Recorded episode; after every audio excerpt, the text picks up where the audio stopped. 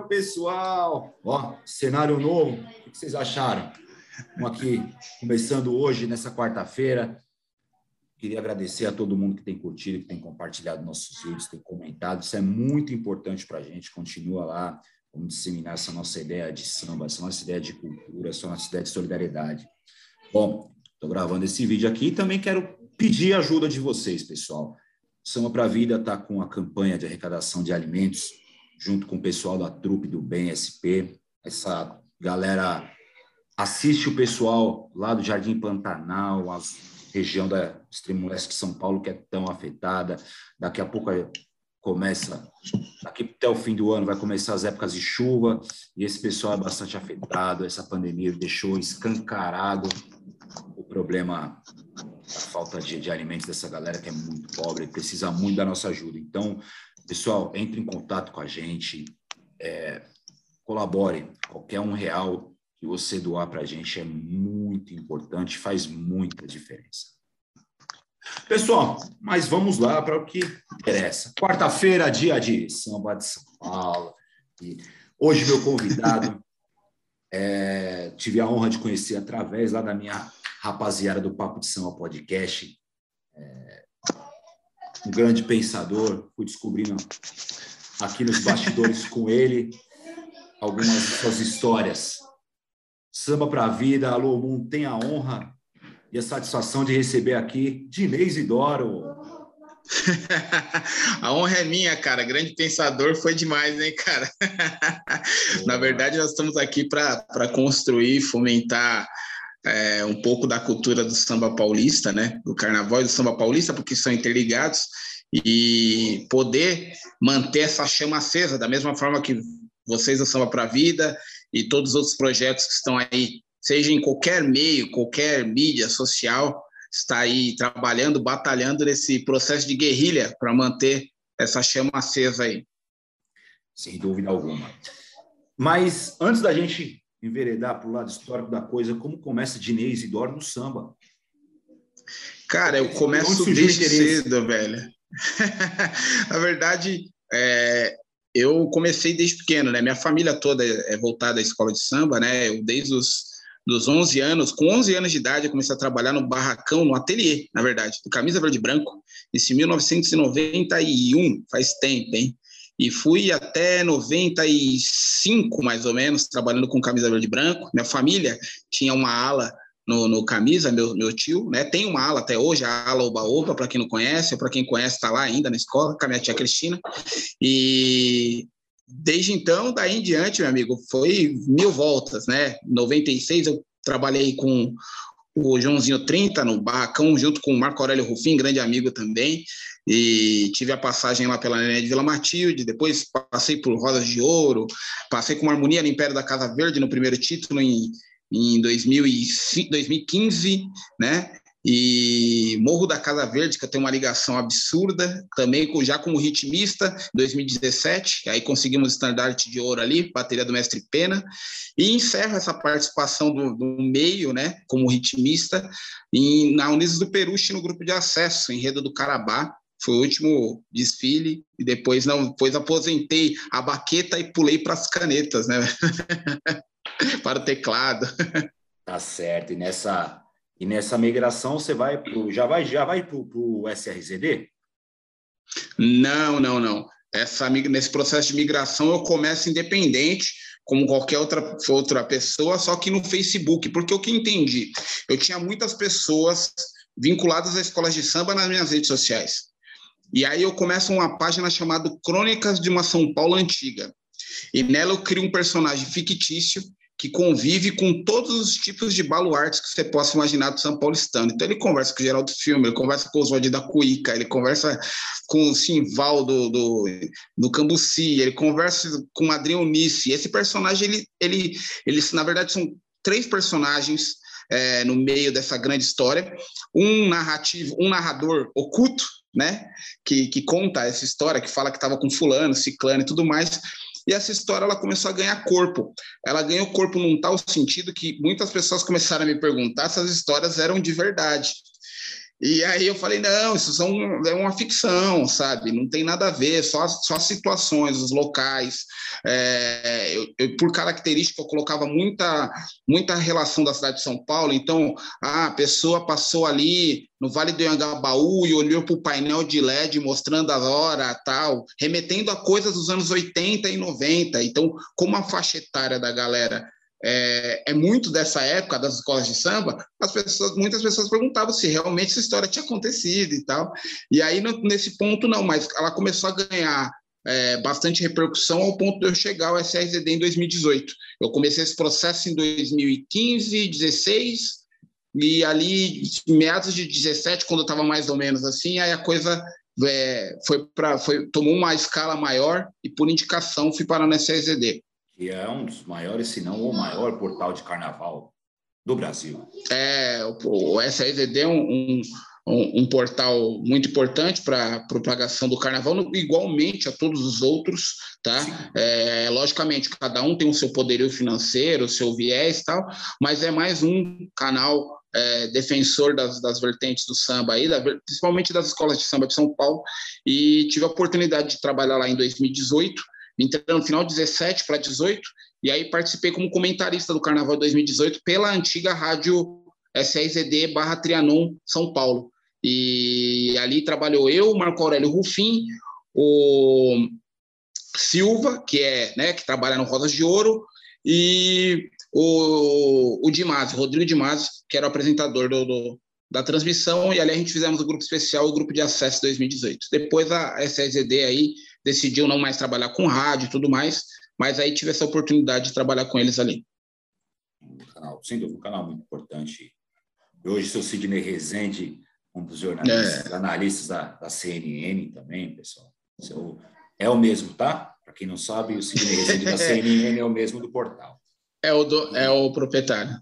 E antes da gente começar dos fatos históricos, eu queria também uma faceta que eu descobri esses dias, eu não sabia mas você ainda mantém uma página no Facebook que é o Sinopse.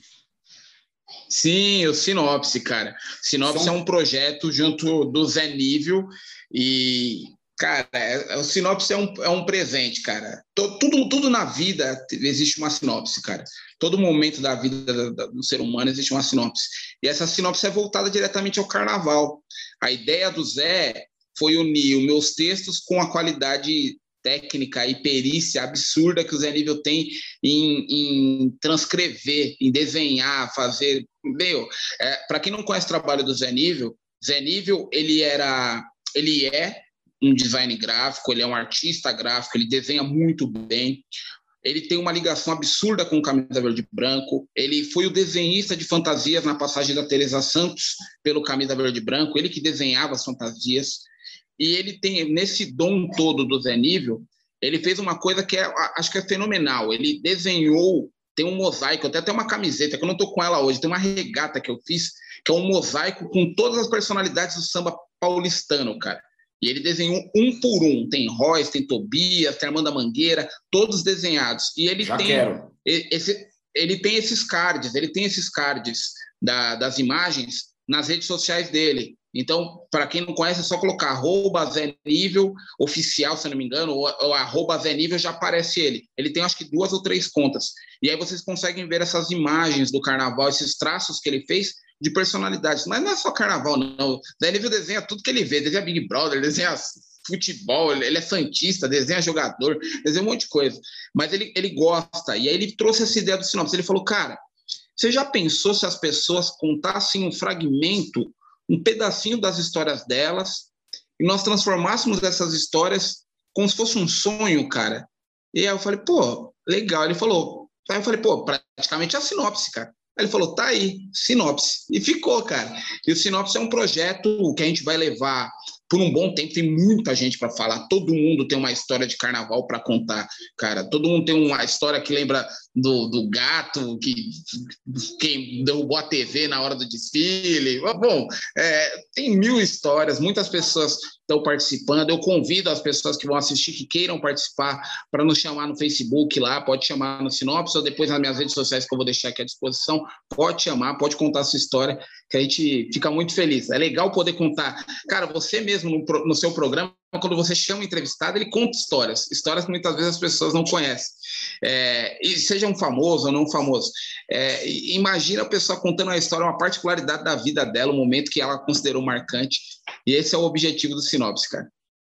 Sem dúvida. Acho que o grande objetivo desse nosso quadro Alô Mundo, é, no começo a gente foi para mostrar as, as, as, inúmeras variações de você, de como você se solidário, de é, você se solidário através do samba, através do esporte, através da moda, qual a gente trouxe inúmeros convidados. Mas ao passar do tempo a gente foi percebendo que o mais legal é você colecionar histórias. A partir do é. momento que você coleciona histórias, você coleciona experiências que você vai automaticamente transpor para a solidariedade, transpor para a sua vida. Então, esse é o grande barato, esse é o grande lance, né? Você colecionar histórias, né? Então, é, é, é muito legal e acho que é por isso que eu, que eu, que eu identifiquei tanto, gostei tanto do Sinopse quando eu li. Eu só li os textos, não vi os vídeos, tá, pessoal? Textos maravilhosos, muito bem escritos, textos de Dinei Isidora. Então, Facebook, Sinopse, OFC, correto? Isso, isso mesmo, cara. Eu que agradeço pela leitura. É, Para quem for acompanhar, o Sinopse ele tem um projeto muito maior dentro de tudo isso. É, nós estamos trabalhando para que ele se transforme em um livro é, futuramente já tem uma, um nego, uma negociação já em aberto aí para que a gente possa eternizar as histórias de vocês e aí gerar volume 1, 2, 3, e quanto mais sinopses aí tiver, melhor. Quanto mais histórias a gente puder canta, contar, né? E cantar também, cara, porque não tem como você ver lá, dá um exemplo, cara. A pessoa vê lá e fala, ai, meu, meu, minha, meu, minha alegria era. Eu tenho uma história sobre Gaviões 95. Cara, você vai começar a cantar o samba, sabe? Não tem como. Você vai lembrar, você vai lembrar de coisas que você mesmo viveu. É muito bacana isso que me perdoe todos os outros, sambi, os outros sambas do Carnaval de São Paulo, mas mesmo eu sendo São Paulino, para mim esse é o mais marcante. É, ele, tem uma tem uma pegada ele, forte. Ele tem galera, uma né? é, ele tem uma particularidade que eu conversei com, com o Grego, grande amigão também, e eu falei, Grego, hum, você já parou para reparar, você já parou para pensar, na verdade, sobre a questão desse samba? Aí ele falou, por quê? Eu falei, cara, você é o compositor que mais toca na casa do pobre, ou do pobre, rico, o que for, no final do ano. Cara, você conseguiu uma proeza, entrou num time que ninguém entrou. Aí ele falou, por quê? Eu falei, igualmente a você, somente Roberto Carlos e Simone. Porque são os dois únicos músicos, né, artistas, que tocam na casa de todo mundo no final do ano. Tirando isso, é o grego com Gaviões 95, cara. Eu falei, então você colocou o samba em outro patamar. Nós temos milhares de sambistas, cara, Candeia, é, Neguinho da Beija-Flor, bom, enfim, de São Paulo vários também. Falei, mas é um samba que você compôs que toca em tudo que é lugar e é impossível você ver no final do ano algum carro passando na rua e não colocar Gaviões 95. Então, ou seja, você já alcançou um patamar, cara, um clube que só tem duas pessoas só, cara, que executa mais que você aqui no final de ano. É você, o Roberto Carlos e a Simone, cara. e transcendeu a questão também futebolística né, da, da coisa, né? É, o, mesmo que fala lá, sou gavião, levanta a taça com muito orgulho para dentro da fiel. O São Paulino muda esse verso no final, mas no começo começa, me dá a mão, me abraça e viaja comigo para o céu. É, é, forte, é marcante, é, e é. um belo samba também, né? Um belo samba. É, muito bem, muito bem composto e muito bem trabalhado. Foi. E levantou a arquibancada. Vamos lá, agora vamos para o nosso papo um pouquinho mais histórico da coisa, Dinei. Dinei, o samba de São Paulo, assim, nos meus estudos, me corrija se eu estiver errado e, por favor, nos ensine também.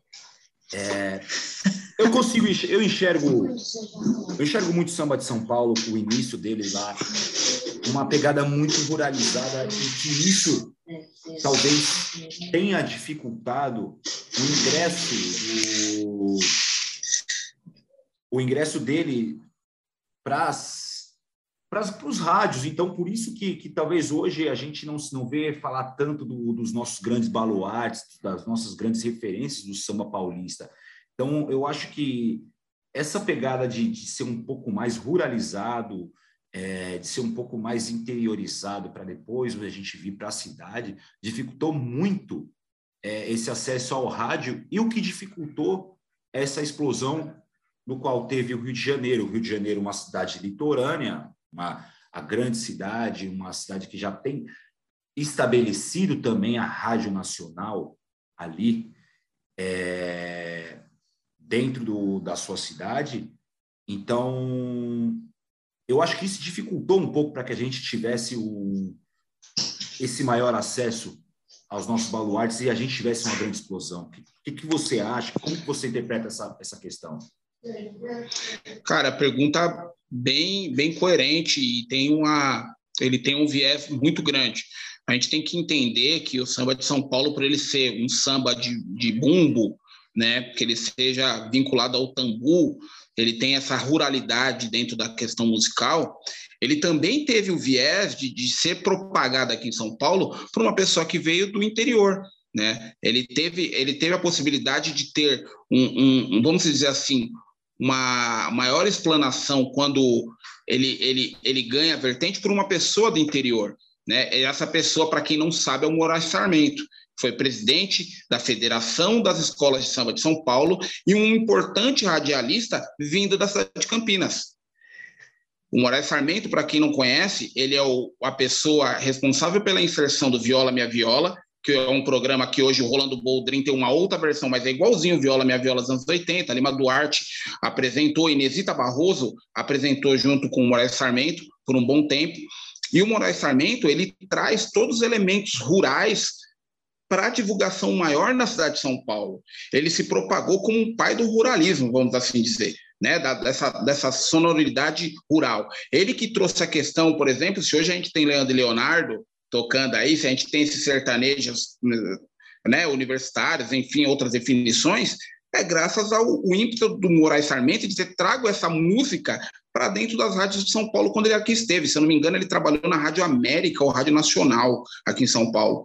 E ele trouxe essa música que ninguém ouvia. Era uma coisa vinculada ao interior de São Paulo.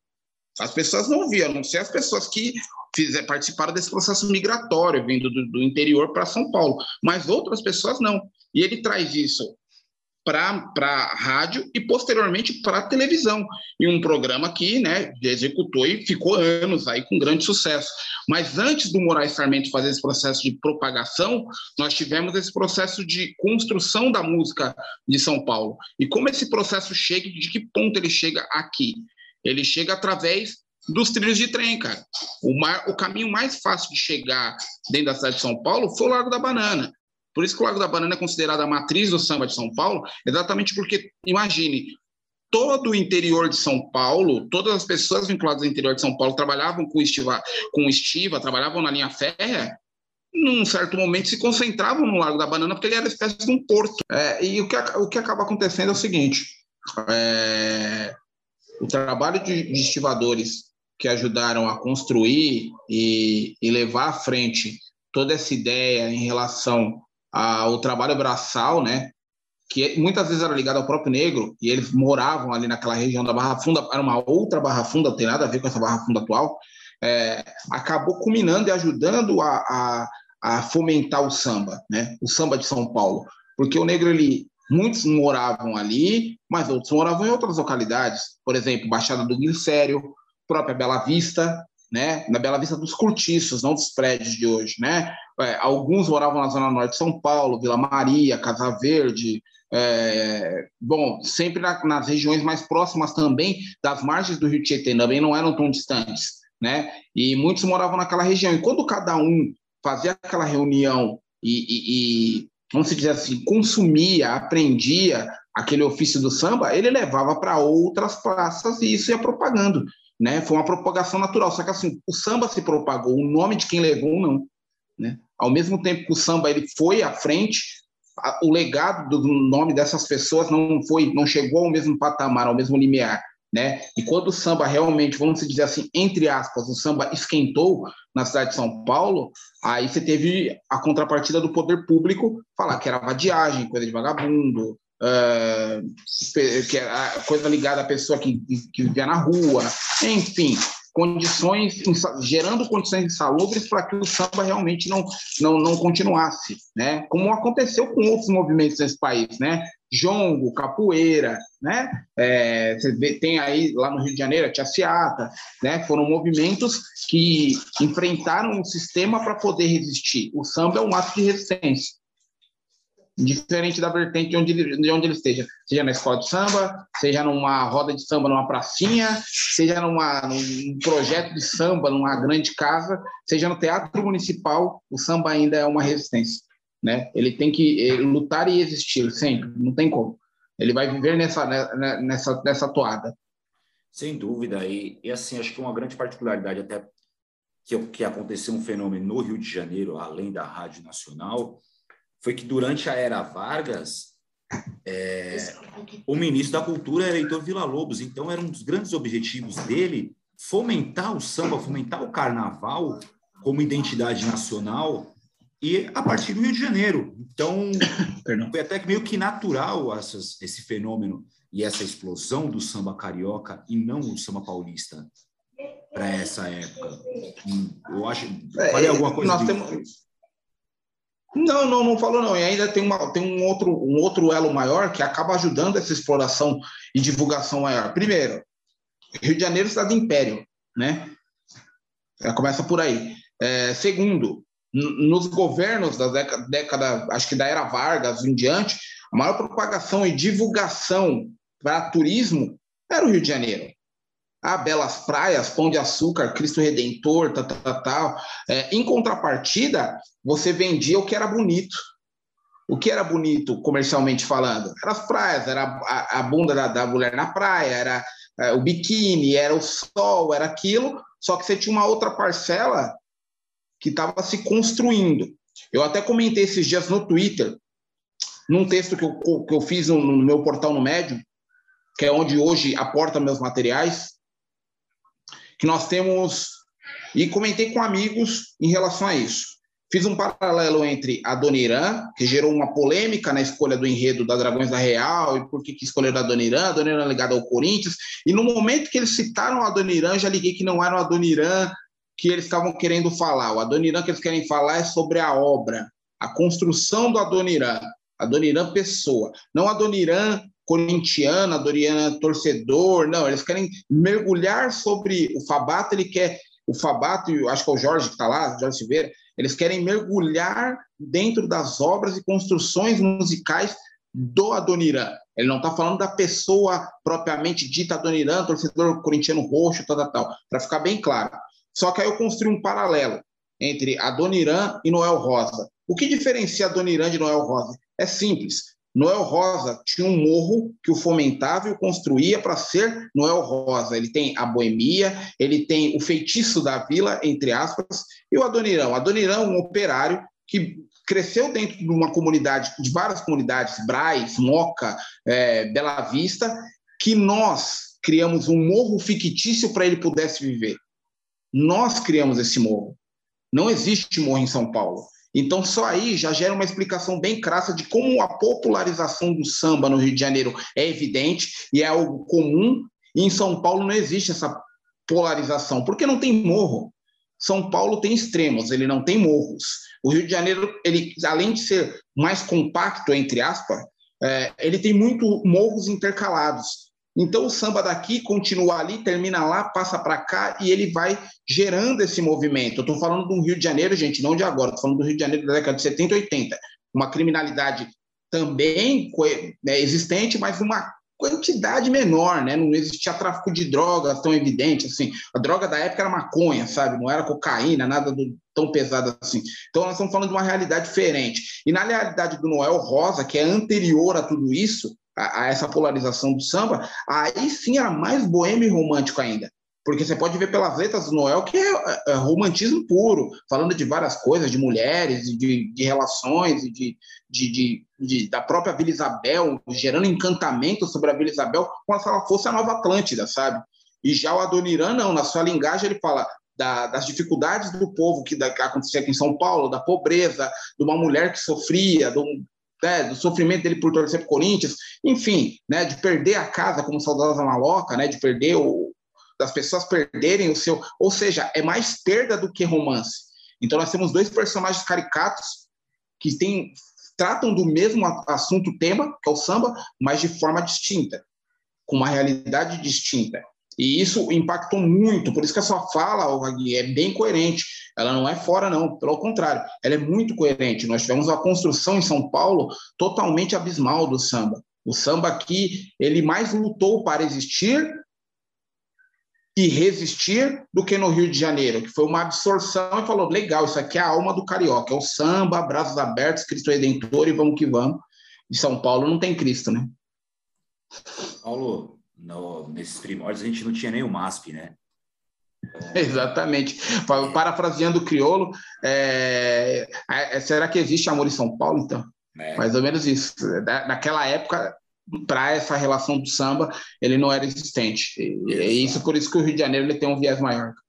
Exato. E, e assim, o professor Alessandro Dozeno, ele é muito feliz, né, quando ele fala que aí, o São, aí São Paulo, quando a gente já se estabelece aqui enquanto cidade, e nesse processo de industrialização que começa a se vir muitos imigrantes europeus para cá, isso até antes de Adoniran Barbosa, gera esse expulsamento né, do, do povo preto do centro, né?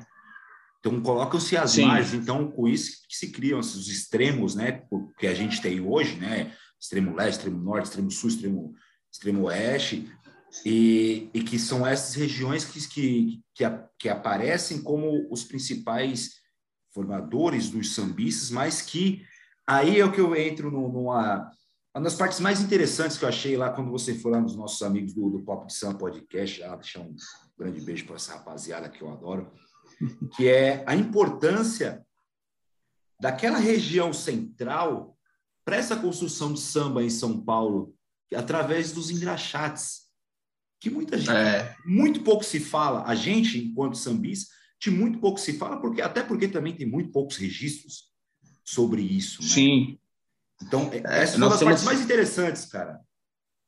É, tem, existe uma frase do seu Fernando Penteado que ele fala assim, é, e ele faz um paralelo interessante para alguns controversos, para alguns polêmicos, mas de certa forma eu concordo.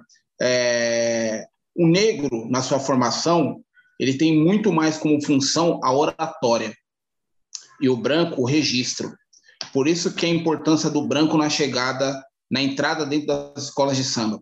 As escolas de samba, por muitas vezes, e aí eu vou chegar onde, onde na, na, ao tema, ao tema foco.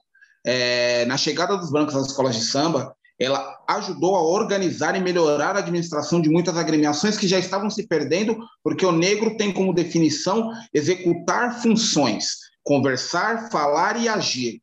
E o branco, muitas vezes, principalmente nesse primórdio das agremiações, era de organizar, ajustar, fazer a parte administrativa das agremiações. Anos 70, 80, 60, as agremiações de escola de samba de São Paulo, elas usavam o pavilhão naquele ano e no mesmo ano elas desfaziam aquele pavilhão e usavam para o outro ano. Então não existe registro de pavilhões do ano anterior, a não ser o que você vê em foto. Você não consegue ter esse registro. Escola de samba não existe acervo, não existe um museu da escola de samba. E mesmo essa fábrica de samba que vão criar, ela vai ter pouquíssimo material. Que dizem, entre aspas, que terá um museu sobre e terá pouquíssimo material disponível. E, e duvido, e algumas pessoas que têm acesso a esse material vai querer grana em cima. Fato. E eu nem tiro, nem julgo, sabe? Não julgo. Até porque é, vilipendiaram essa questão e deixaram em aberto e aí a gente perde exatamente nisso que você falou. Nós temos apenas a oratória desses negros que conviveram, e nesse caso, um único negro, que é o seu Carlão, ele está vivo, e outros mais novos, por exemplo, o Silvio Modesto, que eu conversei é, há tempos atrás, que também vivenciou essa, essa época, viu essa época, vindo do Rio de Janeiro para São Paulo, ele viu Oswaldinho Babão, que também viu essa sequência aqui em São Paulo, e a importância desse núcleo, desse centro, para para que pudesse fomentar as escolas de samba e fomentar o movimento negro, ele é de extrema importância. Porque tem pessoas hoje que passam ali pela Rua 15 de Novembro, Rua Direita, entre outras travessas ali do centro, e nem imagina que muitas das escolas de samba, ou muitas das reuniões de escolas de samba, começaram naquele terreno, em pequenos diálogos entre engraxates, entre batucadas de, de após um trabalho e outro da Bolsa de Valores, que era o que existia na época. Né? Era o banco, né? o banco da cidade de São Paulo, né, o Banespa, na época da hoje Santander, e a Bolsa de Valores. Eram os dois prédios mercantis maiores da cidade na época, que geravam maior volume de pessoas tudo mais, e onde eles tentavam ganhar o quinhãozinho para levar para os seus extremos. Eu, participa, eu participei em 2018 do, da pesquisa do livro Protagonismo Negro na cidade de São Paulo, publicado pela editora Sesc e escrito pelo Petrônio Domingues. E quando eu recebi o convite, eu fiquei primeiramente surpreso, porque é um caminho diferente e a gente vê onde o nosso trabalho acaba chegando e de qual o tamanho da dimensão que ele chega. E, e automaticamente, quando eu entendi qual era o tipo de fala que eles queriam falar sobre, a, sobre as pesquisas, eu particularmente participei da parte ligado a, mais ligado ao camisa verde branco, né, mais ligado ao seu Dionísio Barbosa e toda a formação do camisa, mas conseguia participar de algumas ações. E na leitura depois do livro, que eu recebi como presente, eu percebi que realmente essa fala era pertinente. Era uma coisa que eu já imaginava, mas se tornou pertinente. Nós temos uma espécie de, de, de, de construção de personagens ali, para quem gosta de quadrinhos, Marvel, essa coisa, parece meio que uma equipe de Vingadores, sabe? Vingadores do samba, entre aspas.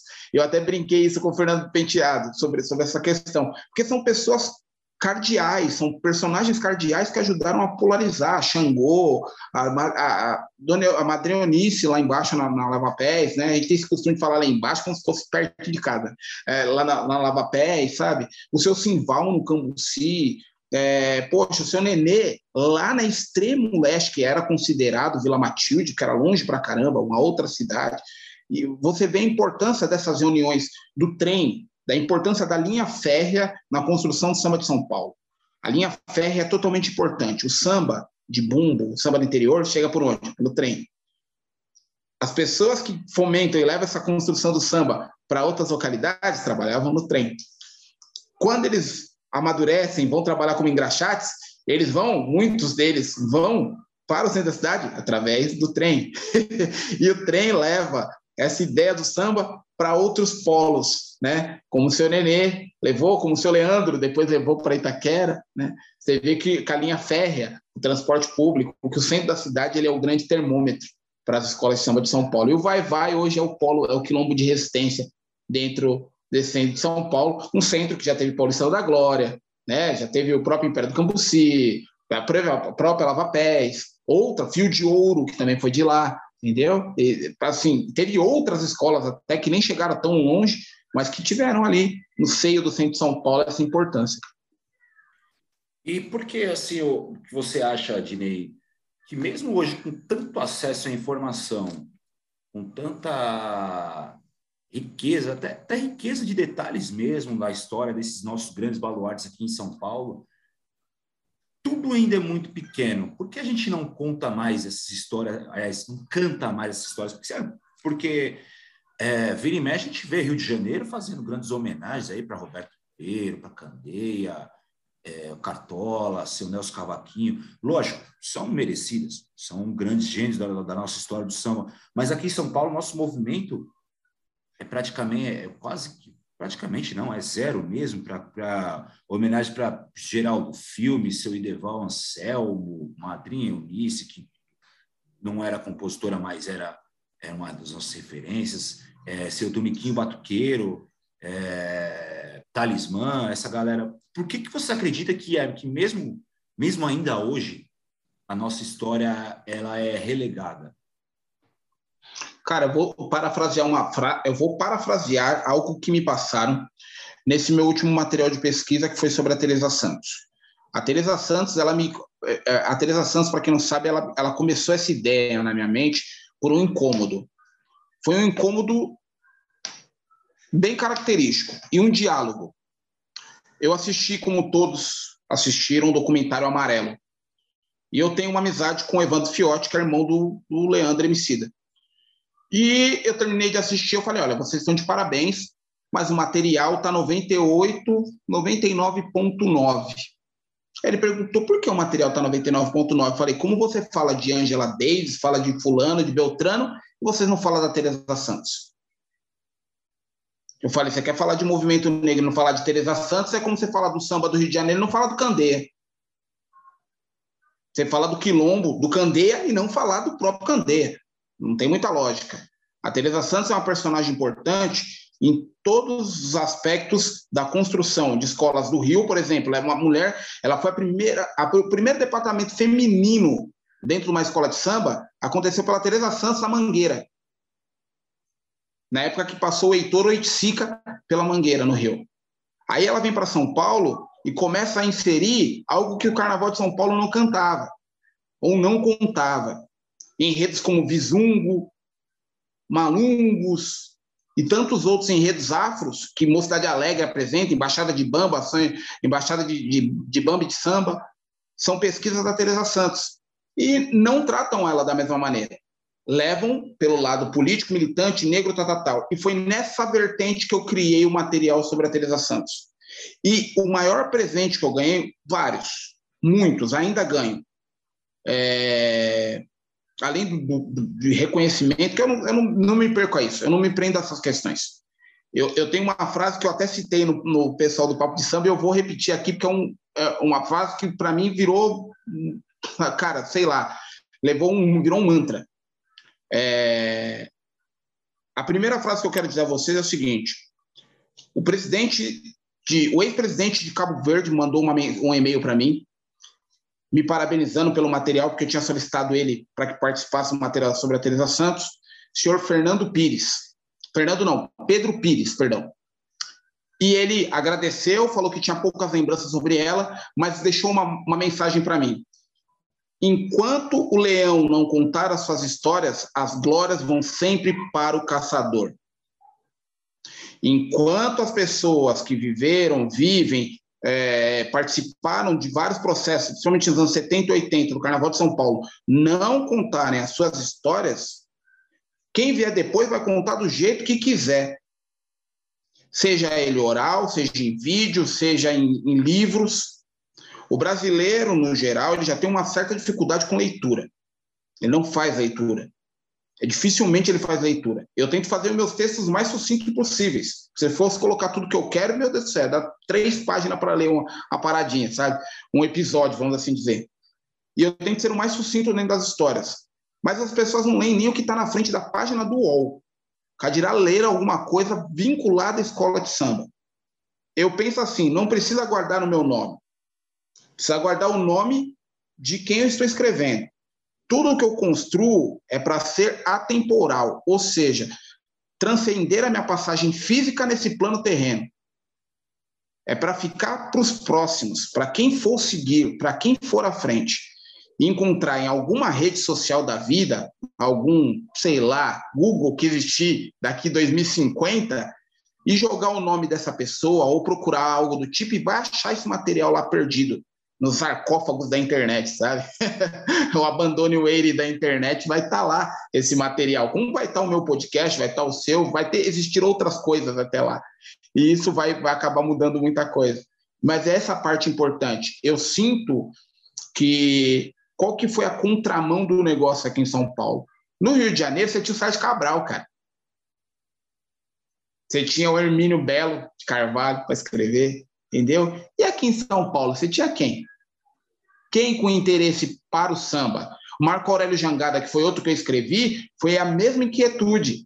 Eu fui procurar coisa sobre a Jangada e o falecido Dorinho Marques, que Deus o tenha, fundador do Barroca Zona Sul, trabalhou comigo na revista Sampa, também mantendo essa, essa chama, essa vertente. Dorinho, todos os dias, cara, ele pegava o perfil dele no Facebook, colocava lá um personagem da música brasileira, Agostinho Gomes, Agostinho dos Santos, perdão. Pum, quem é Agostinho dos Santos? Contava a história. Candeia, Cartola, todo santo dia ele fez até ele morrer, cara. Colocou vários e vários e vários artistas lá, várias histórias e contou, pô, contou até passagens que ele viu. Por exemplo, de Javan sem fama aqui em São Paulo, no, tocando, no, tocando e ouvindo música nos bares. Contou várias coisas, sabe? Contou várias histórias. E ele fez isso. E aí você olhava para olhava essa vertente dentro do samba e não encontrava isso. E aí um dia conversando com o Dorinha, ele falou assim, cara, eu queria muito escrever sobre Jangada, mas eu não encontro nada, cara. E eu, caramba, também. Quando eu terminei de fazer Teresa Santos, terminei de fazer no mesmo dia, cara. Publiquei, entrei no Facebook, compartilhei, apareceu a filha do Jangada, cara, uma postagem na primeira da aclimação. Aí ela leu o que eu tinha escrito. E aí eu falei assim, nossa, ela falou assim, meu, você, eu sou filha do Jangada. Eu falei, mentira. Aí ela falou, sou, meu nome é Bárbara, eu sou filha do Jangada. Eu falei, não creio. Ela falou, eu já li várias coisas suas, mas não consegui achar seu contato. Eu queria que você escrevesse sobre meu pai. Aí eu virei para ela e falei assim: você não vai acreditar. Em fevereiro desse ano eu perdi o Dorinho Marques. Ele passou mais de cinco anos procurando alguém que pudesse contar sobre seu pai. Eu falei: eu faço questão de escrever sobre ele. E aí tá mais lá, mais uma pedrinha, mais um registrinho lá na rede, que é o documento Marco Aurélio Jangada. Eu acho que não basta ser só eu.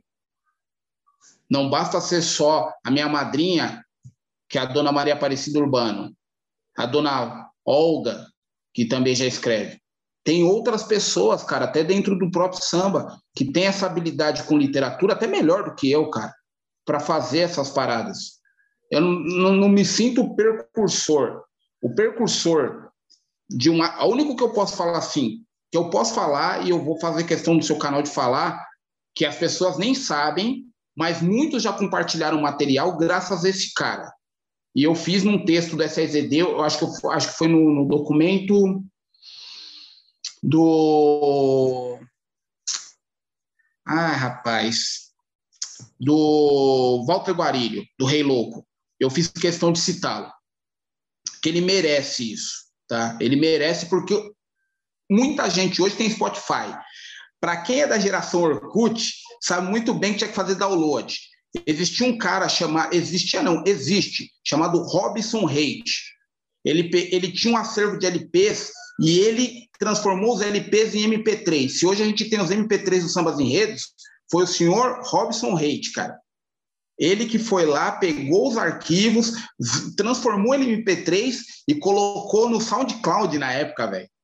Vixe, for Shared, ele colocou isso, multiplicou e foi para tudo que é lugar. Depois nego foi fazendo sua versão, colocando lá e tal. Mas o percursor disso aí foi o Robson Reid, cara. Se não fosse ele, ele começou a plantar essa ideia lá atrás, porque a gente nem ouvia esses sambas, não conhecia, cara. Se você não tinha LP, nós estávamos numa transição de CD, DVD, mudando tudo, entrando essa ideia de MP3, fazer um download demorava uma vida para baixar a música, cara.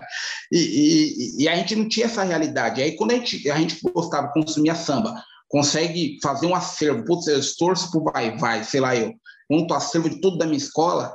Se você tem esses arquivos hoje de MP3, você agradece o Robson Reid, cara que ele foi lá com o Luizinho Tamburim, que faz vídeos sobre o Vai Vai, mostrando momentos da bateria dos anos 70, 80. Cara, tem muita gente que tem coisas e coisas do carnaval guardada aí. Tem muita coisa do carnaval de São Paulo para ser contada, mas falta leões contarem essas histórias. Eu, na minha humilde interpretação, deveriam sim os baluartes contar as suas histórias. Ainda temos uma embaixada do samba paulista, ainda temos baluartes vivos. Tem muita história aí para ser contada, muita coisa a ser contada. Apesar da pandemia, apesar das muitas perdas, eu nunca vi tantos velhas guardas partindo aí, e isso entristece bastante, que a parte que me dói é essa, você não conhecê-los a tempo de registrá-los. É, eu, eu, sinto muito essa falta, o, o, o É, são muitos registros que acabam se perdendo, né?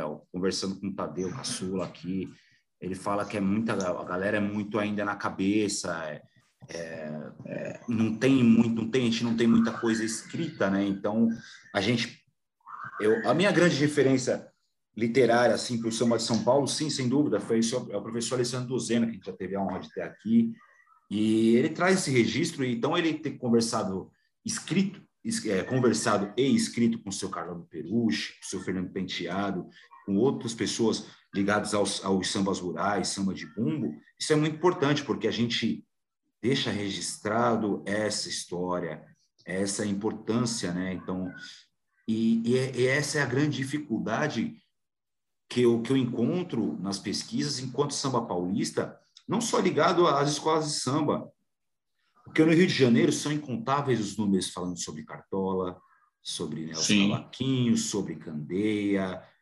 É... Só que eu também vejo a dificuldade que ninguém mais se fala de Roberto Ribeiro, que que é um dos, um dos maiores da história do nosso samba. Sim. É, então, essas histórias a gente precisa, a gente enquanto pesquisadores, a gente enquanto, você enquanto escritor, vou escrever meu livro ano que vem, pessoal. É, a gente tem que tem sim que, que fomentar toda essa galera.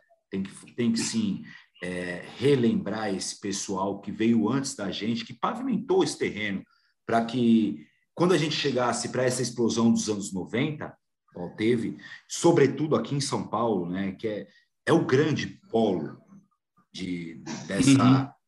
De todo essa, esse, esse, movimento que, que muitas vezes o próprio samba negligencia esse movimento, é um movimento de total importância para a gente, enquanto sambista, tá ouvindo samba até hoje, porque também se não, se não fosse essa galera dos anos 90, talvez o samba cairia como se fosse um tango, é, cada vez mais ser, ser música regional, o samba, se não fosse essa magnitude que o samba teve, por conta desses jovens, a maioria deles pretos, periféricos, pobres, e que se acenderam socialmente através da música, é, impulsionado por toda uma indústria fonográfica e por a inteligência de um cidadão chamado Luiz Carlos. Eu acho que é o, é o grande percussor disso daí é, é o Luiz Carlos, lá no Raça Negra. Então, é de, suma importância que a gente também fale dos anos 90, não somente no sentido musical da história. O aspecto social, que, que toda essa contribuição que, que veio trazida ali pelo, pela galera de fundo de quintal, que é, que é a grande referência para esses grupos, que, que é usada aqui em São Paulo, mesmo sendo os morros das periferias ao centro, e, e, que faz com que a gente tenha toda essa magnitude de samba que a gente tem hoje. Por mais que o pessoal fala que o samba está em baixa, não, o samba não está em baixa. O samba se mantém sempre linear. Às vezes ele vai para cima, mas só que ele é linear é que o que acontece muitas vezes com o samba, e até por, por entendimento, o samba ele se modificou, né? Ele perdeu elementos essenciais do samba. E aí eu entendo muitas vezes essa fala. O samba ele não tem mais prosa nem poesia. O samba hoje, resumidamente, é traição, dor de corno, separação, é aquilo, aquilo outro virou banal. Ele não conta uma história. Ele conta uma história de pessoas que estão vivendo aquela situação. Ah, o, o pegou minha cena no TikTok, entrou no sei lá onde, não sei o quê. Muitos artistas de renome estão indo por esse caminho e compositores também. Lamentável. É, quem, quem tem ach... existe um grupo. Vamos, vamos ser sinceros. Existe um grupo de compositores que os, os artistas só gravam esses nomes não grava samba de mais ninguém. Então você pode ser um baita caneta da periferia que fala, um, escreve um Machado de Assis, meu amigo, que não vão te gravar. Não vão. E não vão nem te dar viés. É a realidade. E acontece muito. Falo porque de outro caminho eu também faço parte de grupos de compositores, dois, um em Santos e um em São Vicente, Baixada Sambista e o Samba Sem Teto um dos grandes compositores da Baixada Santista, da Baixada Santista, que é o Jorge Sargento, às vezes para gravar um samba era um sofrimento sem fim. E tem muito samba do Jorge Sargento, como o do Ademir do Vai Vai, da famosa dupla Ademir e Nadão, que são meus amigos, Nem Melodia, entre outros nomes. É um sacrifício para colocar um, uma música. Uma música da Ademir que é cantada até hoje é Menina de Aruanda, e tem gente que nem sabe que, que é a composição dele. Pensa que é alguém do Rio de Janeiro que compôs. O grande problema de São Paulo, nessa transição de 90 para cá, foi exatamente essa mudança da forma com que se escreviam sambas para essa atualidade de hoje, para essa realidade. Se você pegar, não tem nem comparação o que era feito até pelos próprios artistas que estão aí hoje. Até pelos próprios artistas, Salgadinho, entre outros aí, que também compõem e, e cantam as suas canções. Não há como comparar. O que ele escrevia nos anos 90, ele hoje entende, não digo salgadinho, pessoa, digo mercado fonográfico. Entende que isso não é vendável. Que este formato de canção não é vendável, porque as pessoas não vão escutar. Como você quer ditar algo se você nem colocou algo à frente? É tão, é tão surreal a situação, né, que se você pegar e, e, assim, é um, um, dia. Se você pegar aquela letra do Péricles, se eu largar o freio, é absurdo. Aquela letra absurda. Fala de uma coisa, de uma, denegrindo a mulher e as pessoas, as mulheres cantam. É, é, tão surreal o ponto que nós chegamos como sociedade. Como você vai cantar uma coisa que está denegrindo você e você achar legal e bater palma só largar o freio? Não dá. É, é fora do contexto. Se você. Vo, vo, é, é para tudo que a mulher briga hoje, para tudo que ela luta, é a mesma coisa você fazer uma música contra o gay e o gay começar a cantar. Não tem lógica. Não tem lógica, gera muita incoerência.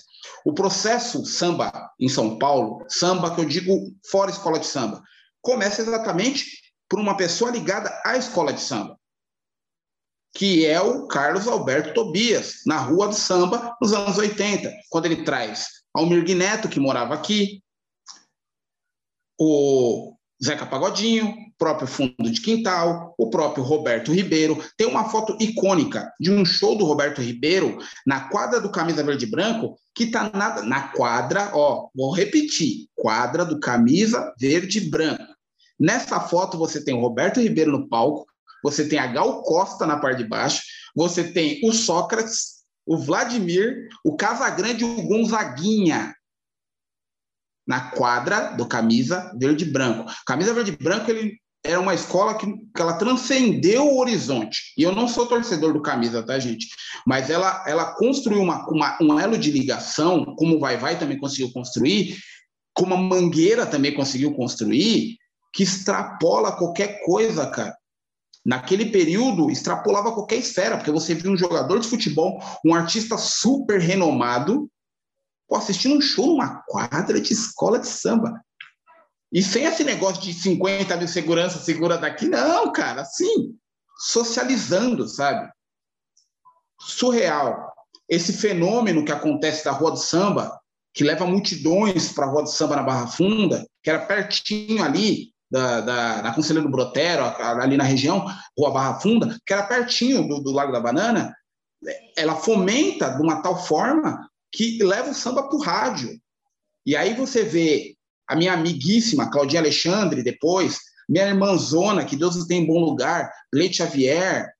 Você vê outros nomes, Patrícia Liberato, que veio também na cisteira, e outros nomes que vêm fomentando e construindo musicalmente, nomes não só femininos, mas também masculinos. Não vou ser, ser injusto também, mas citei elas porque elas se tornaram pessoas de relevância dentro desse meio, em rádios que nem tocavam samba com o Band, talvez Pan, né? Pô, começa a fomentar esse negócio e, pô, começa a tocar samba. E aí entra o Luiz Carlos com Raça Negra, vem o pessoal do grupo Raça, né? Vem Só Preto Sem Preconceito, Redenção, Relíquia, Gamação, Arte Popular, com Leandro Learte, e vem uma esteira sequencial, Catinguelê, Sensação, ou seja, começa a fomentar essa parada e outros grupos também que, que, que também de, de, relevância, Crave Canela, né? Enfim, não vou ser injusto, tem muitos grupos que poderiam ser citados, entendeu? É, você vê lá o Polengue com o pessoal também fazendo samba pra caramba nesse período, sabe?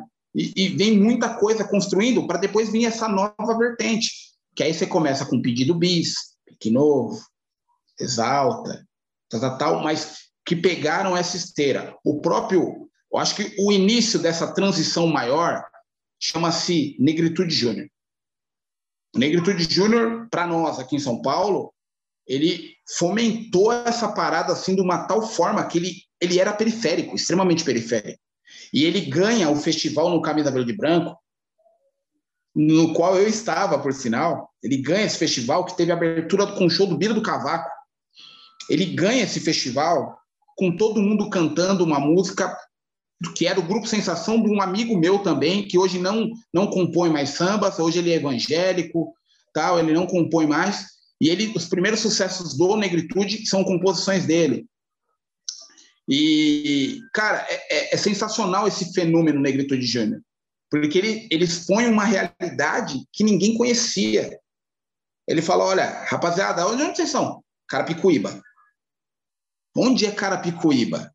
Não, você sabe Osasco? Aí você pula umas estações para lá e chega na gente. Nós estamos aqui atrás de todo mundo, mas nós fazemos isso aqui, ó.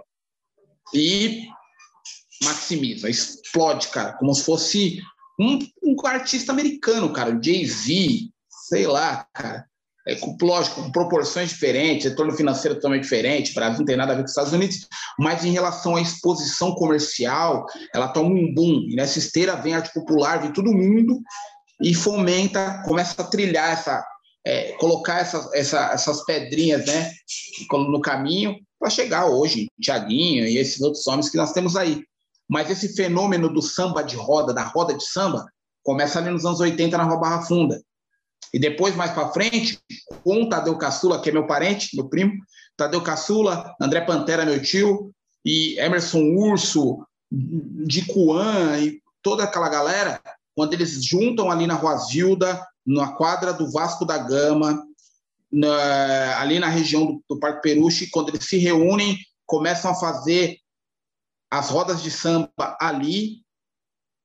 Ali começa o fenômeno que hoje nós conhecemos como rodas de samba. Não existia samba do trabalhador, não existia nenhum fenômeno de samba, nem São Paulo, nem Rio. Eles começam a fazer esse movimento, começam a divulgar esse movimento, que é o Clube do, Clube do Sambista.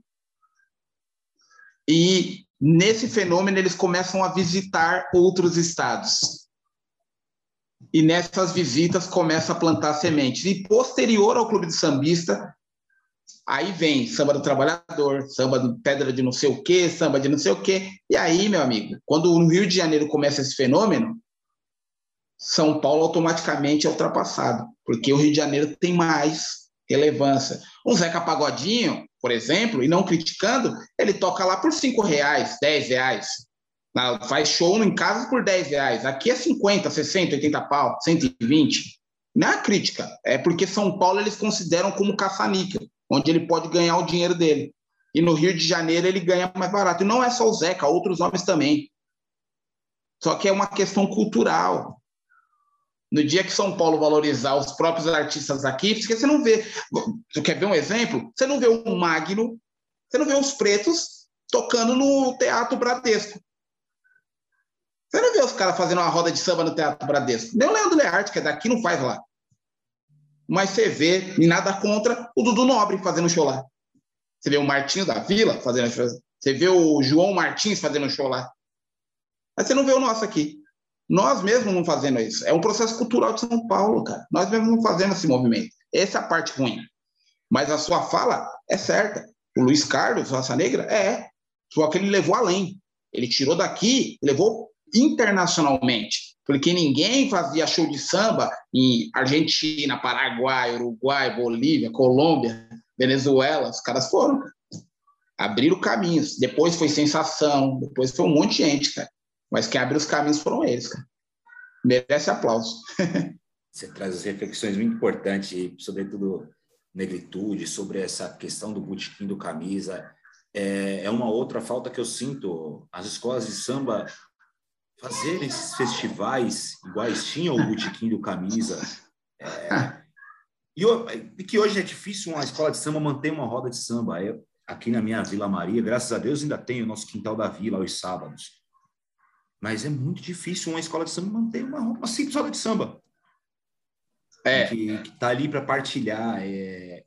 Eu acho que esse descolamento das escolas de samba também ajudou muito com o enfraquecimento das próprias Sim. escolas de samba aqui em São Paulo. Porque hum, hoje a gente não tem mais o que acontecia um fenômeno, vou colocar 20 anos atrás, é, pode até ser um pouco mais, do cara eu sou tal escola.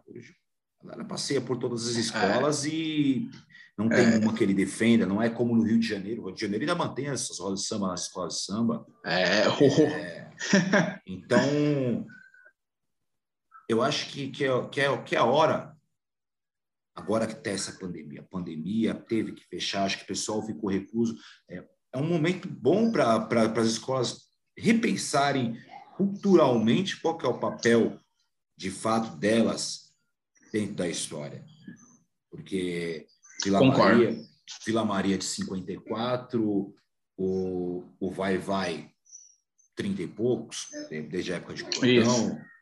O Camisa 20 e poucos também, desde a época de Cordão, você tem o Lava Pés, que é, que é a maior, a escola de samba mais antiga em atividade, é, tem o Mocidades, tem o Rosas de Ouro, o Império, O Império da Dama tem as segundas-feiras, a segunda sem lei, a última segunda do mês, que faz a roda de samba, mas culturalmente, qual que qual que é o legado que vai deixar é, para a história? O, o, você citou um tema, um assunto que é muito pertinente. Esses projetos no qual também eu estou, por exemplo, como Samba Sem Teto, pô, Samba Sem Teto é um projeto de São Vicente, cara, eu fiz parte do Baixada Sambista, que é um projeto do Alexandre Cortez, do grupo da melhor qualidade, e um projeto super bacana. Eu sou o único representante da cidade de São Paulo no projeto. Todo mundo é de lá, a maioria, e tem mais dois amigos, o Dodô e o Toninho, que são do ABC, mas de São Paulo, capital, só tem eu. Em São Vicente, a mesma coisa, sou o único, eu e o Emerson Urso, que é o padrinho do, pro, do projeto, estamos aqui em São Paulo. A maioria da, da galera é de lá de baixo. E lá tá o Ademir, lá tá o, o Ney, Melodia, nem Melodia do Rosas de Ouro, cara, compositor, ganhador do samba até que é sábado, esse enredo é dele, que foi campeão no Rosas de Ouro. O Ademir, pô, tem vários sambas campeões do Vai Vai, que é de composição de Ademir e Nadão, tem um monte, né? É, e, e, eles estão lá. E, e, é a falta desses projetos aqui, que nem acontecia até no próprio Peruche, que existia, na, na, no Peruche tinha o, o projeto Cartilha de Samba, que depois foi desativado, é, é, essa, as alas dos compositores que não compõem mais nada, né? Os compositores não têm rodas, não têm fenômenos dentro da quadra, eles correm muito de contrapartida de outros fenômenos que já aconteceram no Carnaval de São Paulo. Eu vou contar uma história para ti, que quem me dividiu também foi o Fernando Penteado. Num determinado momento, o Geraldo Filme, ele estava junto com o Plínio Marcos, fazendo o Nas Quebradas do Mundaréu. E fazendo alguns shows particulares e algumas coisas, tal, alguns eventos aí para tentar ganhar um caraminguai para pagar suas contas. E num determinado show, aqui em São Paulo, no mesmo dia ele teria uma roda de samba no Vai Vai, por volta de uma hora da tarde e tal. Que era uma roda de samba, arregada a carne e tal, bom, enfim. Só que aí era uma roda que começava meio do nada, tinha o Geraldo, tinha um outro sambista, o Oswaldo da Cuica e tal, uma roda, uma roda que era meio dali do, do pessoal ali. Só que aí o Geraldo Filme veio do teatro com Plínio Marx e tinha recebido alguns convidados ilustres. E o pessoal tava com fome. E falou assim: pô, vai ter uma roda de samba lá no Vai Vai, vocês estão com fome, vai ter carne, vocês querem ir lá comer? E aí o pessoal foi, mas parece que o Plínio Marcos não foi, Jangada também não foi. Porém, nessa barca que chegou lá, nessa roda de samba humilde, chegou nada mais nada menos que Clementina de Jesus, cara. ele estava aqui e foi com ele assim, e o pessoal se assustou, cara. E aí as pessoas iam passando na rua que era gratuito na sede do Vai Vai, ali onde é até hoje. As pessoas foram passando na rua e, pô, e a Clementina de Jesus, cara, um eco fora do comum. Quando ela começou a cantar, cara, aquilo começou a encher, encher, encher, encher de uma tal maneira que quando viu tinha mais ou menos duas, três mil pessoas na rua, cara. Porque ela estava no auge e as pessoas foram ouvindo, pô, conheço essa voz, tocando no rádio e tal. E aí chegou lá, olhou, viu que era Clementino, os caras tiveram que fechar, limitar espaço, porque viu um monte de gente. E aí você teve uma roda super especial, com Geraldo Filme, Clementina de Jesus, Oswaldo da Cuíca e outros, Taidão, outros nomes, cara. Só que essas rodas começaram a ficar muito famosas no Vai Vai. E aí tinha um menino que sempre estava na roda e pedia a sua vez e nunca deixavam. Num determinado espetáculo, o Geraldo Filme não conseguiu aparecer na roda a tempo. E aí fica aquele negócio de pega o microfone daqui, um canto, um canto, canta.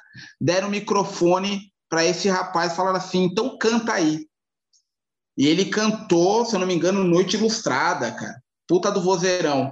O nome desse cara era Chuveiro, que se transformou no intérprete do Vai Vai. E o Chuveiro é tio do Leandro Learte e do Evandro. E ele acabou se tornando através desse fenômeno, dessa roda de samba. As vozes aparecem ali, como acredito que com o Luiz Felipe agora no Vai Vai também foi esse processo, porque eu já conheci o Luiz Felipe lá do, do Lava Pés. Conheci o trabalho dele, não conheci a pessoa dele. Tive contato rapidamente com ele, nunca conversei com ele pessoalmente. Nunca conversei pessoalmente pós-apuração, que a apuração eu conversei na, na, na última apuração aí do carnaval, conversamos, né? Eu trabalhando na revista Sampa conversei, mas particularmente não. Mas já conheci o trabalho dele na Lava Pé já. E esse fenômeno só acontece, essa propagação, esses novos nomes, como aconteceu com meu mano, meu irmãozão Celcinho, né? Que todo mundo viu o Celcinho aqui, mas o Celcinho começou na comunidade Unidos de Mirim. onde eu desfilei lá na Avenida Engenheiro Caetano Álvares e o Celcinho com 16, 17 anos no carro de som. Eu desfilei em ala. Depois ele vai para o Unisio Peruche, estudamos na mesma escola, tal, tal, tal, e ele transformou no cara que é, meu irmãozão. Eu tenho muito carinho por ele e ele da mesma forma por mim. E, e, só que ele começou nesse processo também, dá uma oportunidade. Ô tio, me dá a chance aqui, ó. Tô, tenho água para você, deixa eu cantar um pouquinho. Se não acontecer esses fenômenos, você não tem. Vou gerar aqui um ponto de reflexão, Vaguinho. Dentro dos processos numa escola de samba, para quem vai ouvir, aí vocês reflitam aí,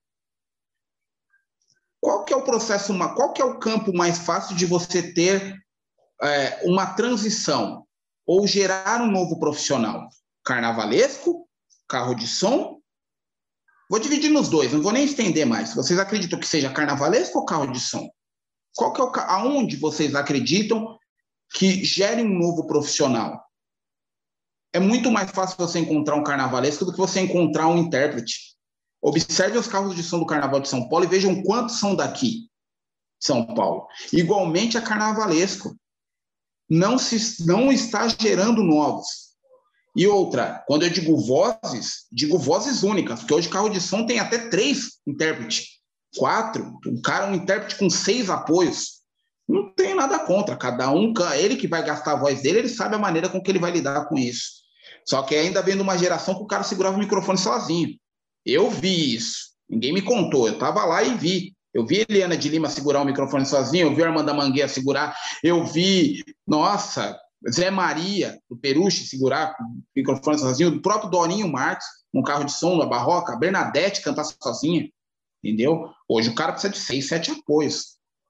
É opcional, cada um sabe o que faz. Existe técnico de voz, existe aquilo, coisas que na época nem existiam. O cara tinha que fazer ali um gargarejo, tomar conta da voz uma semana antes e soltar pau ali na avenida, entendeu? Poupar a voz em ensaio, não tomar friagem, cortar o Danone do Aloysio Chulapa, entendeu? É, enfim, táticas, cara, para o cara poder executar o seu melhor na avenida, né? Porque o grande momento do sambista é os 45 minutos, mas aí eu vou ali com o seu Carlão do Peruche.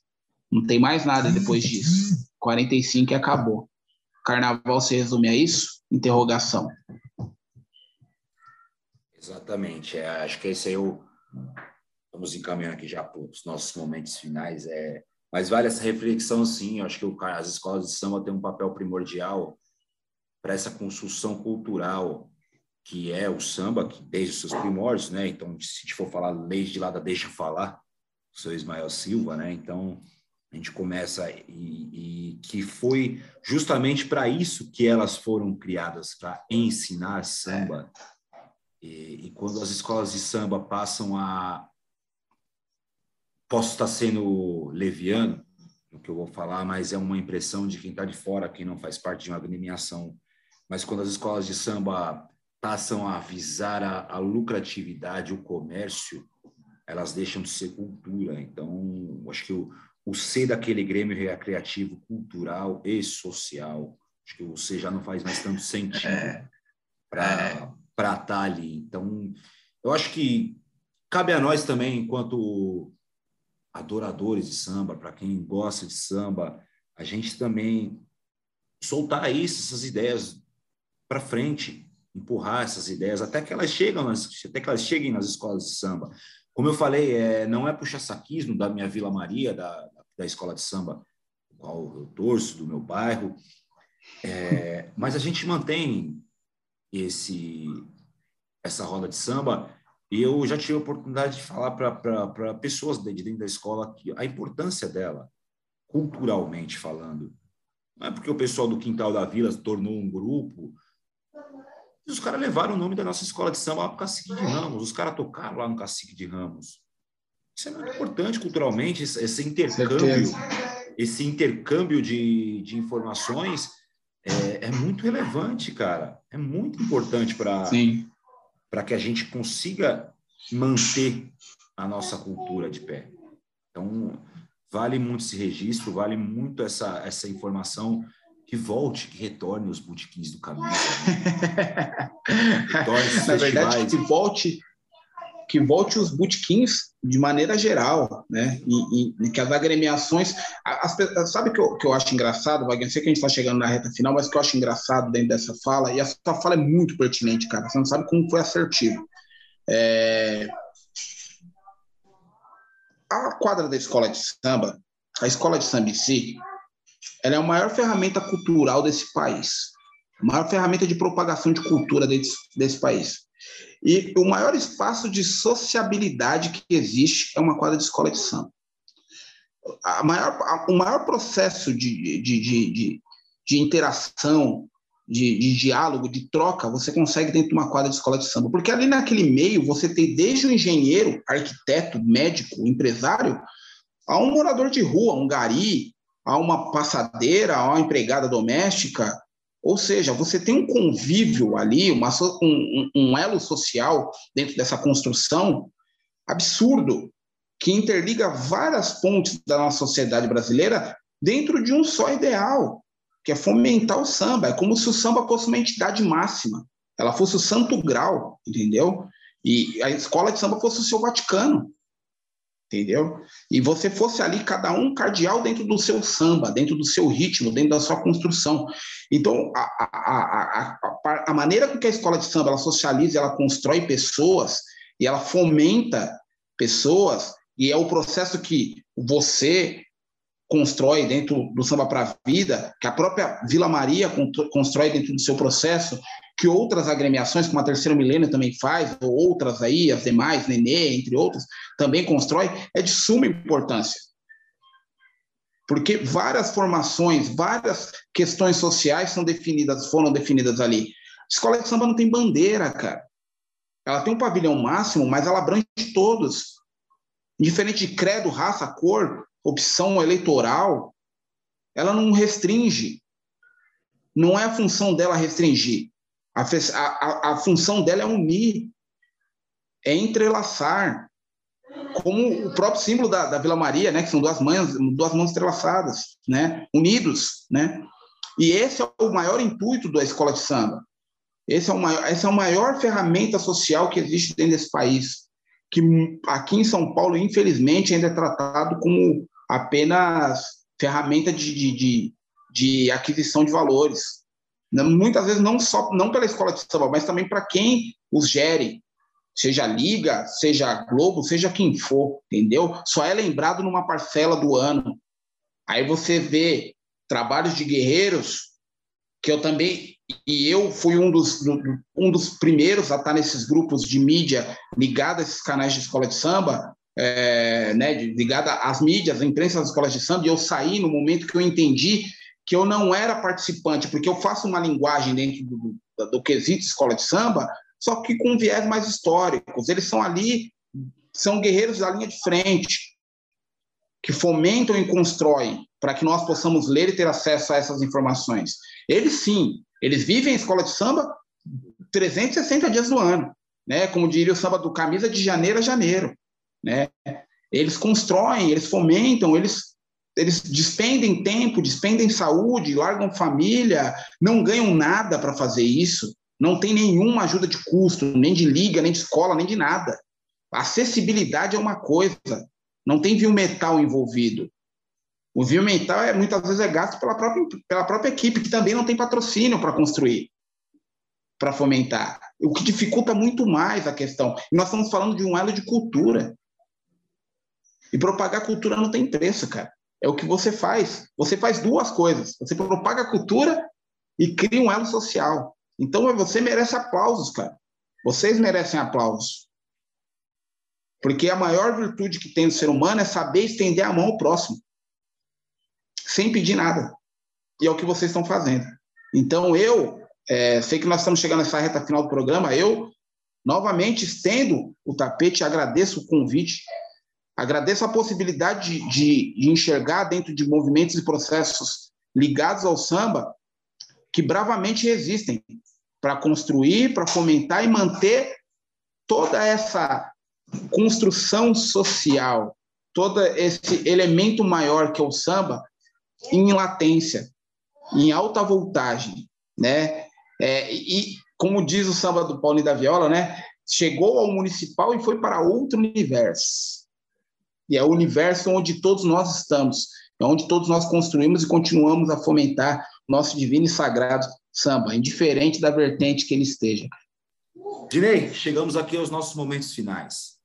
Só que o meu convidado não se despede tão fácil de mim assim, não. Depois desse papo maravilhoso, dessas histórias encantadoras, é, aqui nos momentos finais de Samba para a Vida do nosso Salão Mundo, a gente divide ele em três partes. Primeira delas, Dinei Isidoro, se você tivesse o poder da caneta, que samba que você gostaria de ter escrito? Biografia do samba, camisa verde e branco. É, o samba é o hino do samba de São Paulo. Foi um samba que que, que, que extrapolou fronteiras, sim. É um samba muito bonito. Ganhou concursos até na Rede Globo no período e tal. E é, não vou. A biografia do samba é linda, não vou narrar porque o tempo não me favorece. É sensacional. Tá certo. Ouçam, pessoal, biografia do samba, camisa verde e branca. Segundo momento, Dinei Isidoro, qual o recado que você daria para o mundo? Cara, pergunta. Bola na fogueira mesmo. Cara, o recado que eu daria para o mundo é que nós nós temos que valorizar cada vez mais as, oportunidades que nós temos enquanto estamos aqui. Acho que a melhor forma de nós vivermos bem, estarmos bem, é sabermos que cada segundo não volta para a gente poder corrigir nada. Cada, o que nós acabamos de falar agora já entrou com uma parte da história e se transformou em atemporal. E eu gosto muito de trabalhar com essa questão da temporalidade. Eu considero que, que tudo que a gente constrói, fomenta, cria, exerce, pensa, a partir de um segundo que passa, ele entra nesse campo da temporalidade e lá ele fica eternizado. E só Deus sabe que momento que a gente vai ver ele novamente. Então, se a gente tem a oportunidade de fazer o bem, ajudar quem precisa, a gente tem que fazer agora sem pensar no amanhã. O amanhã a Deus pertence. Amém, amém, amém. E por fim, os meus agradecimentos. É... Dinei, quando fiz o convite, já tão prontamente você me atendeu, a gente está gravando assim, pessoal, foi feito o convite num dia, está gravando no outro. É, já tinha falado, conversado contigo sobre essa possibilidade de você gravar comigo, desde quando eu te conheci a sua voz lá pelo pessoal do Papo de Samba. E já fiquei impressionado pela, pelo seu conhecimento, sobretudo pela nossa história do nosso samba de São Paulo. E, e nesses meus estudos, Dinei, é, é, é cada vez mais difícil a gente ter acesso a essas informações, acesso a essas histórias, acesso a esses, esses conteúdos. Então, ter você aqui com a, com a gente, além de passar toda essa visão histórica, é essa visão de propriedade que você se insere. Isso é muito importante. Quando você fala que você vai lá para a Baixada Santista, a gente também tem um grande amigo nosso, que é o Ederson Santos, também um exímio compositor, não sei se ele faz parte desse movimento. É, então, é uma história, a sua história é uma história do, do periférico, né? acho que é o verdadeiro retrato do sambista paulista. Como você bem falou, São Paulo não tem morros, mas São Paulo tem as nossas periferias, que no Rio chama de subúrbio, aqui a gente chama de quebrada. E das nossas quebradas a gente tem tantos, tantos pincéis, tantas pinceladas que foram construindo e ajudou a construir essa nossa história. E você, é, sim, é uma parte dela. Hoje você é o cara que é da quebrada, mas que alcançou é, por anos o Camisa, fiz parte lá da, da, da, estrutura carnavalesca de Camisa Verde e Branco, que é, sim, sem dúvida, uma das maiores da história do Carnaval de São Paulo, quiçá da história do Carnaval brasileiro. Você faz parte de um, de um dos maiores portais de, de histórias de Carnaval, que é o Sidney Rezende, e hoje você exerce um trabalho é, fantástico, com suas crônicas, com seus textos, com suas entrevistas também. Então, para mim, é um motivo de muita satisfação, de muita honra receber aqui, sim, um pensador, sim, um grande historiador. Então, Dinei, muito, muito, muito obrigado por toda essa experiência que você nos trouxe hoje. Ô, oh, cara, que é isso. É, primeiramente, eu, eu, agradeço. Foi, cara, é assim, eu, eu sou um, um, cara muito sortudo, vou, vou, assim dizer. Eu fui privilegiado pela sorte. Sorte esta de, de, de poder ter, ter vivido, ter visto de perto tantas coisas bacanas, tantas mudanças, né? É, essa questão de morar na Casa Verde, ter morado no Parque Peruche, ter crescido lá, possibilitou ver a construção do AMB de perto, é, ver tudo que aconteceu nos primeiros anos da AMB com detalhe, é, acompanhar esse final, essa transição entre Tiradentes AMB, é, conhecer escolas de samba, conhecer baluartes como Seu Nenê, é, conhecer Joãozinho 30, conhecer outros nomes do, do, nosso próprio samba, sabe? Ver as pessoas de perto, eu fui privilegiado. Acho que que não só eu, como outras pessoas também, Thiago Prachedes, outros nomes aí, também são pessoas, nós somos dessa mesma geração, a gente brinca que tomamos água na mesma concha, nós somos privilegiados por ter essa oportunidade de, não de falar com, com exímia propriedade, só quem viveu é que sabe, né? Como diz o próprio Zeca Pagodinho, só o dono da dor sabe o quanto dói, né? E só que a gente teve a oportunidade de poder vivenciar com esses nomes e poder falar um pouco sobre eles. É, todos os canais que eu participei, seja o SSD, seja a revista Sampa, é, bem, enfim, todos os outros projetos que eu estive participando é, ou estou participando, e eu acho muito legal a, a possibilidade de construir, de deixar esse, essa história relatada para que as pessoas pudessem, possam ler, possam seguir, possam acompanhar esse processo e levar à frente, sabe? Acho que amanhã, daqui a pouquinho, quando estiver no ar, um vai passar para outro, vai passar para outro e vai mostrar o, esse papo nosso, como os outros papos que você já teve, e isso é a parte mais legal de tudo. Isso aí não tem preço. Então, é, é, é honra minha ter a possibilidade de trocar essa ideia com vocês. Sempre estou é, à disposição quando, quando convidam para participar e poder trocar ideias. Cara. Show de bola, maravilha. Pessoal, isso aí foi Dinei Isidora, nosso convidado mais que especial. História boa, hein? Curtiram? Então, pessoal, se inscreve no nosso canal, compartilha, curte. Vou deixar aqui na descrição também o, as redes sociais do Dinei Isidora para que vocês curtam, para vocês, puderem, vocês possam acompanhar o trabalho dele, que é um trabalho fantástico. Tenho certeza que vocês vão gostar. Próxima quarta-feira também tem convidado especial aqui, o nosso Samba de São Paulo mas também tem todos, tem todo o aluno toda quinta e toda terça-feira. Então, não percam, não percam a hora, toda terça, quarta e quinta, às 18 horas, vídeo novo São para Vida, entrevista mais que especial feito para vocês. Vamos fomentar a cultura nesse Brasil, meu povo. Até a próxima, se Deus quiser. Alô, mundo, olha eu aqui. Alô, mundo.